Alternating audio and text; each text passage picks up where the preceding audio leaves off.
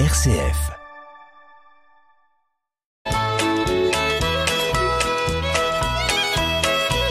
Bonjour à tous, bienvenue dans notre émission Le patrimoine en question. Bonjour Marie-Laure. Bonjour Hubert.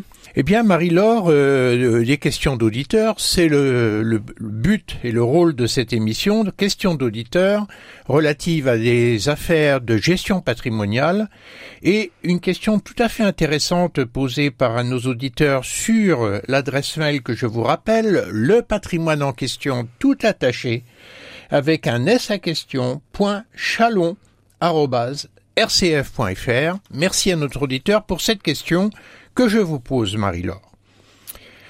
Avec mon épouse, on vient de franchir le cap des 75 ans et nous sommes prêts à aider nos enfants.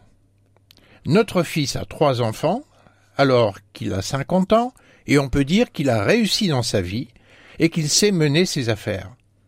Par contre, notre fille a 48 ans, n'a pas d'enfants, elle est célibataire et vit de façon très modeste. Elle est logée dans un studio que nous lui avons donné et elle enchaîne les CDD en faisant des extras chez un traiteur.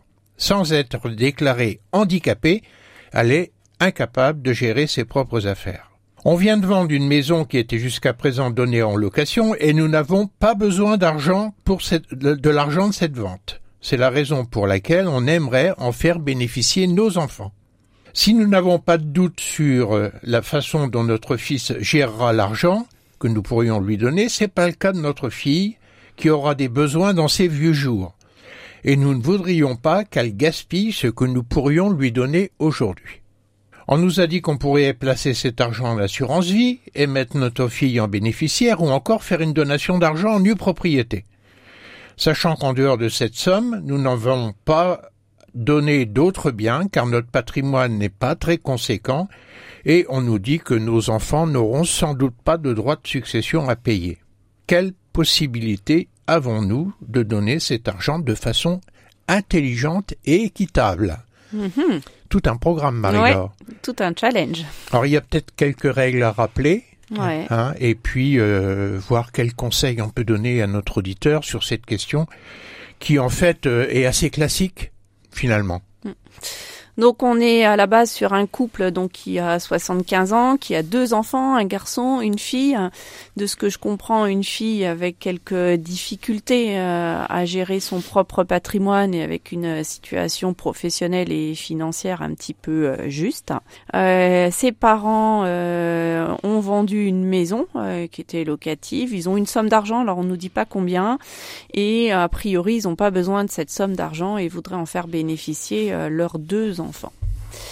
Euh, a priori, ils nous disent qu'ils n'auront pas de droit de succession à payer euh, le jour où ils vont euh, décéder. Alors c'est possible, hein, puisqu'aujourd'hui on peut déjà simplement rappeler que quand une euh, personne décède, qu'elle laisse des enfants, chacun des, enfants dans la succession de ses parents a un abattement de 100 000 euros Pour chacun des parents, pour chacun des parents. Ça fait donc, 200 000 euros pour les deux enfants pour un, Un parent, parent.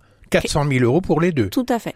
Donc ça fait déjà des sommes assez importantes fait- avant de s'inquiéter de savoir s'il y a des droits de succession. Exactement, sans prendre en compte qu'au premier décès, le conjoint survivant est usufruitier, que le conjoint survivant est exonéré de tout droit de succession euh, depuis 2007. Donc voilà, il y a un- effectivement, il faut déjà un patrimoine conséquent euh, pour qu'il y ait des droits En gros, de succession. euh, vu l'âge des, des parents, là, euh, c'est presque 500 000 euros exonérés. oui, mm, Donc globalement 500 c'est 000 ça. euros, c'est quand même pas mal d'argent, quoi. Tout à fait. Pas mal de biens.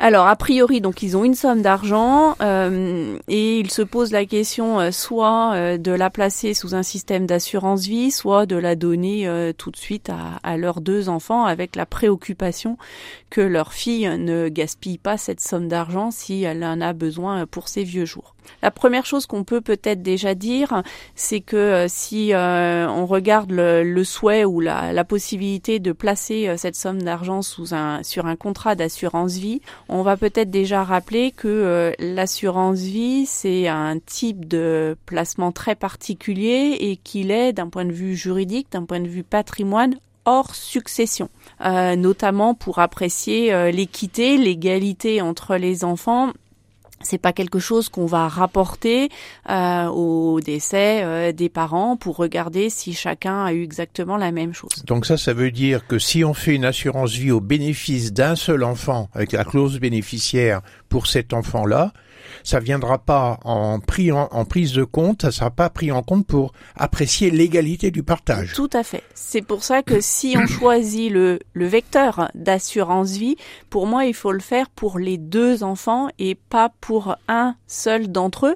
Parce que si on imagine les parents donnent, euh, dis n'importe quoi, 50 000 euros à leur fils et euh, ils placent 50 000 euros sur un contrat d'assurance vie, donc placement à leur nom et clause bénéficiaire leur fille, euh, au niveau de la succession, c'est comme si le fils, il avait été avantagé de 50 000 euros par rapport à sa sœur, même si elle les a eus d'une autre manière. Et euh, si euh, la sœur, elle était euh, un peu vindicative, on va dire ça comme ça, au moment de la succession de ses parents, elle pourrait dire à, son frère qu'elle, elle n'a pas eu ces 50 000 euros et, et demander à les récupérer autrement sur la succession. Donc là, le premier conseil qu'on donne, si on utilise assurance vie, il faut faire la parité. Il faut faire la même chose pour l'un ou pour l'autre, ou faire un contrat d'assurance vie en mettant les deux enfants bénéficiaires. À 50-50, ce qui, ce qui peut permettre de, euh, que le frère aide sa sœur à, au moment du décès des parents pour euh, les, formalités. les formalités et récupérer la somme d'argent, ça peut être une, une bonne idée. Ou alors, sinon, c'est faire strictement deux contrats d'assurance vie avec les mêmes types de placements pour qu'à la fin, si je reprends mes 50 000 euros, tout le monde ait exactement, enfin les deux enfants aient exactement la même somme euh, d'argent. Et c'est vrai que notre auditeur, euh, dans sa question, nous dit être attaché à l'équité, hein, c'est-à-dire euh, qu'il n'y ait pas de différence entre les deux enfants. Tout à fait. Donc on commence par ne surtout pas mélanger assurance vie avec une donation classique. Je pense que c'est le premier conseil de base qu'on peut qu'on peut donner. Après, l'avantage de l'assurance vie, c'est que les parents vont placer cette somme d'argent. ils vont mettre comme bénéficiaire, mettons moitié pour leur fils, moitié pour leur fille. Si à un moment donné ils veulent faire évoluer la clause bénéficiaire ils sont, sont complètement libres tant qu'à ce qu'ils ne sont pas euh, décédés. C'est eux qui, pilotent et euh, ça veut dire également que tant qu'à ce qu'ils ne sont pas décédés, ni le garçon ni la fille, en l'espèce, n'ont euh, vocation à avoir l'argent et donc il n'y a pas de risque que l'argent soit dilapidé avant le décès des parents. Alors là, on nous a dit, l'auditeur nous dit, on a plus de 75 ans tous les deux. Alors là, vous il n'y a, pas une limite de 70 ans pour l'assurance vie Oui, alors vous allez venir sur le terrain de la fiscalité. Euh, juridiquement, il n'y en a pas, mais au-delà de 70 ans au niveau fiscal, euh, sauf à avoir des très vieux contrats d'avant 91, euh, on n'a que 30 500 euros de primes versées après 70 ans qui vont échapper à la fiscalité droit de succession au-delà de ce seuil de, 5, de 30 500 euros, qui est euh, par parent, par euh, personne, donc un couple, deux personnes. Au-delà, il y aura des droits de succession à régler si tant est que les enfants aient à payer des droits de succession, puisque va jouer également les abattements de 100 000 euros qu'on a vu euh, Donc, au démarrage de l'émission. Donc, si je comprends bien, euh, les parents pourraient euh, faire un contrat d'assurance vie de 60 000, 61 000, deux fois 30 500, pour lesquels on est certain qu'il n'y aura pas de droit de succession, avec clause bénéficiaire 50-50, le garçon et la fille. Oui, si tant est que entre 70 et 75, ils aient rien placé en assurance. Oui, on peut faire une prime unique. Ah oui, bien sûr, mm. il faut regarder l'ensemble des contrats mm. d'assurance vie mm. et au cas particulier s'il n'y en a pas ou s'ils sont des contrats pour lesquels ils ont versé avant 70 ans, on pourrait euh, se contenter de ça. Mais on nous dit que la succession sera pas taxable, nous dit notre auditeur. Donc, en fait, cette limite des 30 500, elle, elle pourrait ne pas jouer. Elle pourrait ne pas jouer. Alors après, on n'a pas vu, on n'a pas la consistance du patrimoine et puis on n'est pas à l'abri non plus d'un changement de législation, euh, fiscalité des successions et un durcissement. Au, au passage, euh, l'assurance vie peut être constituée sous forme du versement du prix de la maison. Oui, tout à fait. Hein, et pas obligé de verser tous les ans. Ah oui, ça peut être une prime unique en une seule fois. Et pour les parents, il faut aussi préciser que s'ils ont besoin d'argent, ils peuvent retirer cet argent pour leurs propres besoins. Oui, ça s'appelle un rachat partiel d'assurance vie. Donc c'est un placement pur et simple. Oui, Et, ils en sont libres jusqu'à la fin de, de leur vie. Et en tout état de cause, tant qu'ils sont vivants, l'un ou l'autre, euh, leur fille ne pourra pas utiliser cet argent pour ses propres besoins. Oui. Hein, il faut que le décès interviennent pour qu'elle ait cet argent. Tout à fait. Alors après, si, si on place sur deux contrats un monsieur et un madame, Euh, par principe, le jour où monsieur décède, ça va libérer la moitié des fonds et euh, le- la deuxième moitié des fonds sera libérée au décès du conjoint survivant parce qu'on va avoir un, un contrat d'assurance vie qui va être au nom de monsieur et un autre au nom de madame. Ah oui, il faut penser à ça. Oui, Hein, C'est-à-dire que euh, le premier décès va le- liquider en la fait moitié. l'épargne de cette Mm, assurance oui. vie. Tout à fait. Donc ça c'est euh, quand même une possibilité et le conseil qui leur a été donné à ces gens-là, on leur a dit que l'assurance vie pouvait être une solution. Finalement, on s'aperçoit que c'est un peu vrai. Oui, on est Hein, une. c'en est une. Mm. C'est- Mais y a-t-il d'autres solutions? Alors, dans la question, il est abordé la question de la donation de nue propriété euh, d'une somme d'argent. Donc ça, c'est un mécanisme qui juridiquement est possible, c'est-à-dire sur tout bien, y compris une somme d'argent, quelqu'un peut donner et retenir l'usufruit. L'usufruit, on se rappelle, c'est le droit d'user et d'utiliser et d'encaisser les revenus de la chose. Alors c'est un peu particulier quand on donne une somme d'argent en nue propriété qu'on se réserve à un usufruit. Ça veut dire que quelque part les parents vont donner cette somme d'argent, mais comme ils vont retenir l'usage et euh, les revenus, en fait ils vont rien donner au niveau euh, monétaire. C'est eux qui vont garder la somme d'argent sur leur compte bancaire. Alors, on- Et là, pour le coup, c'est une exception au principe que donner et retenir ne vaut. C'est-à-dire, en d'autres termes, quand on a donné, c'est donné. Oui, Mais là, pour l'argent, on aurait le droit de consommer l'argent qu'on a donné en nue propriété, tout à fait.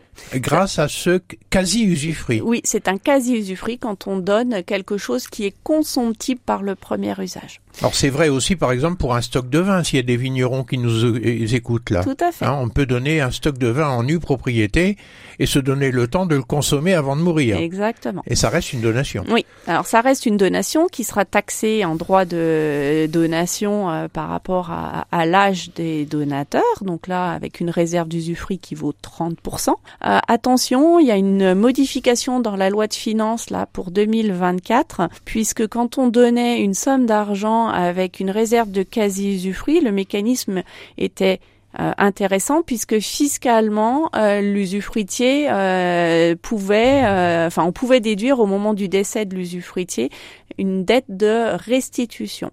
Cette déduction n'est plus possible donc c'est beaucoup moins avantageux fiscalement. D'accord. Donc euh, la donation en nue propriété avec réserve d'usufruit reste une possibilité et on peut le faire à parité entre les deux enfants. Oui, pareil, même conseil, on fait euh, tout le monde de l'assurance vie ou tout le monde on utilise cette euh, cette donation. Eh bien voilà, merci Marie-Laure. À très bientôt sur RCF. À très bientôt.